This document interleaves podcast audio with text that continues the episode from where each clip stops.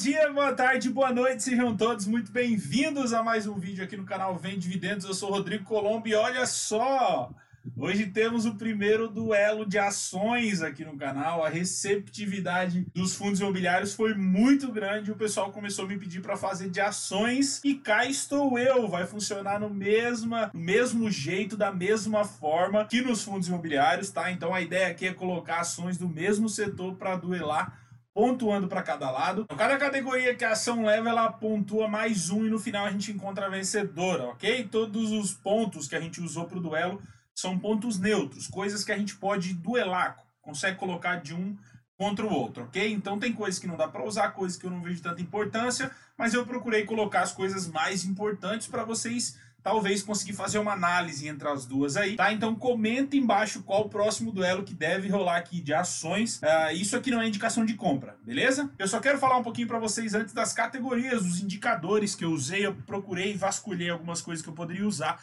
eu poderia colocar para duelar. E eu separei em três setores, três segmentos: indicadores, empresa, valor e preço.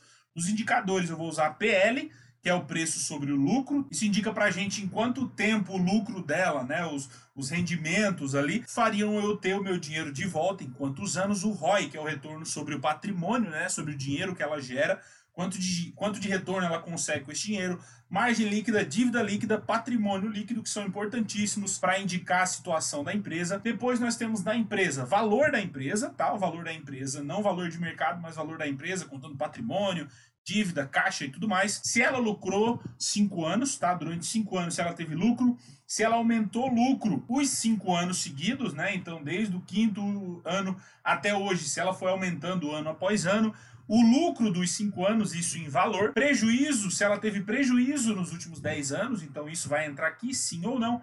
Avaliação nas redes sociais, isso vai contar então é, a busca que eu faço, onde os funcionários e os clientes falam sobre a empresa, isso é importantíssimo também. E no questão valor e preço, valorização nos últimos 12 meses, tá? E o dividend yield. Eu acredito que com essas categorias você consegue analisar essa empresa é, de uma forma legal, uma forma diferente. Então vamos lá, vamos pro duelo. It's time! Você já sabe quem são as duelistas de hoje, são a Engie e a NBR, né? Duas empresas do setor de energia duas empresas muito conhecidas, empresas que muitos de vocês têm, eu coloquei lá no Instagram, a briga tá muito grande no Instagram, eu perguntei quem curtia, qual curtia e a briga foi muito grande, foi basicamente 50-50, a Engie ganhou um pouquinho por pouquinha coisa, mas as duelistas de hoje são do segmento de energia. Vamos ver, vai funcionar da mesma forma, eu não sei quem ganhou, ok? Mas o placar vai estar aí para você e depois eu quero que você comenta para mim. Primeiro ponto então é o PL, preço sobre o lucro.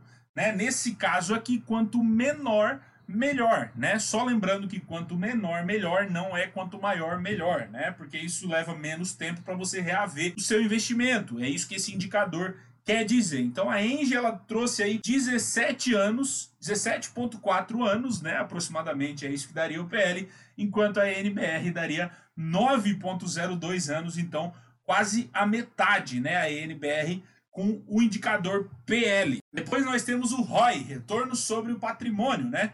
Return on Equity. Ok? Então nós temos aqui, nesse caso, quanto maior, melhor. Então é o inverso. A Engie, a Engie nesse caso está com 32% de ROI, tá? Enquanto a NBR está com 14%. Então, nesse caso, a Engie levou a melhor. Agora nós temos margem líquida. Na margem líquida, a Engie também leva a melhor. Em cima da NBR, a Engie ela tem uma margem líquida aí de 26,37% dos seus serviços, dos seus produtos, enquanto a NBR tem uma margem líquida de 10,98%. Então, a Engie ela tem quase três vezes mais que a NBR de margem líquida. Fechou? Próximo ponto, dívida líquida. Ao mesmo tempo que a Engie ganha na margem, ela também ganha na dívida. E acaba que a dívida é melhor você ter menos, né? Obviamente que conta muito o tamanho da empresa, mas aqui para a gente fazer essa brincadeira aqui, eu só quero pontuar isso para vocês. Dívida líquida, a Engie, ela tem 12,2 bilhões de dívida, tá? Então é uma dívida aí bem grande, enquanto a NBR também tem uma dívida bem grande, porque ela acaba sendo uma empresa menor, de quase 6, 5,9 bilhões de reais de dívida líquida. Depois nós passamos para patrimônio líquido, tudo que tem na empresa, tudo que tem lá dentro, lá da bodega lá. Então é aqui, patrimônio líquido. A Engie, ela tem um patrimônio líquido de 7,5 bilhões, tá? Lembrando que é líquido, não é patrimônio bruto. Patrimônio líquido da Engie está em 7,5 bilhões, enquanto da NBR está em 10,4 bilhões. Nessa aí, a NBR levou a melhor. O valor da empresa, eu já falei lá no começo, mas não custa, não custa é, repetir, né? Não é o valor de mercado, é o valor da empresa, contando patrimônio, caixa dívida, fazendo todo o cálculo bonitinho que você já deve saber, né, como faz. A, Engie ela tem 54.3 bilhões de valor, enquanto a NBR tem 19.4 bilhões de valor de empresa. A Engie sai ganhando nessa aí também quase três vezes mais. Agora nós chegamos na parte dos lucros, uma parte muito importante para quem investe em ações. Ah, então ela lucrou nos últimos anos. Então assim, de cinco anos para trás até hoje ela teve lucros, né? Então nesse caso sim, as duas tiveram lucro, lucraram nos últimos cinco anos, né? Então um médio prazo para trás, aí as duas vêm lucrando, vêm se dando muito bem. A próxima pergunta é: aumentou o lucro em todos os cinco últimos anos? Isso quer dizer o quê? Que lá de 2014, 2015. Então, 2014, 15, 16, 17, ela foi aumentando gradativamente ano após ano ou não? Nesse caso, a Engie sai ganhando, porque ano após ano, durante esses cinco últimos, ela veio aumentando seus lucros e aumentando bastante, enquanto a NBR não, ela teve alguns anos que ela lucrou menos que o ano anterior.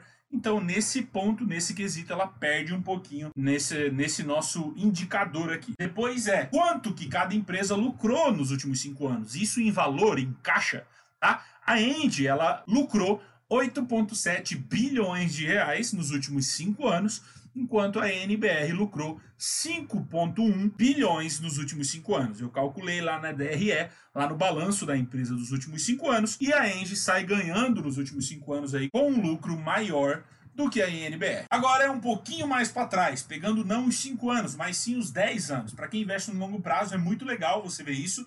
Obviamente que isso não quer dizer que no futuro vai acontecer a mesma coisa, mas isso a gente consegue ver que a empresa foi bem administrada nesse período. Então, o indicador que eu criei, que eu coloquei aqui é: teve prejuízo nos últimos 10 anos? Então, teve algum ano com prejuízo nos últimos 10? Nesse caso, nenhuma das duas teve prejuízo em nenhum dos anos nos últimos 10 anos. Todas elas, durante os 10 anos, tiveram um lucro nas suas operações, então nenhuma delas teve prejuízo, então estão aqui as duas não e não pontuando, então isso muito legal. Agora avaliação nas redes sociais. Aqui eu procuro tanto no Instagram quanto no Facebook, quanto no Glassdoor. Então eu vejo o que as pessoas estão falando, os clientes, os usuários, os funcionários estão falando e eu faço uma média. Então aqui, geralmente essas redes sociais colocam lá cinco estrelinhas, né? Então aqui a gente usa o máximo 5, a Engie sai ganhando porque ela tá de ela tá com uma nota de 4.6 de média de 5, enquanto a NBR está com 3,9 de 5, tá? O que baixou bastante a média da NBR foi o Glassdoor,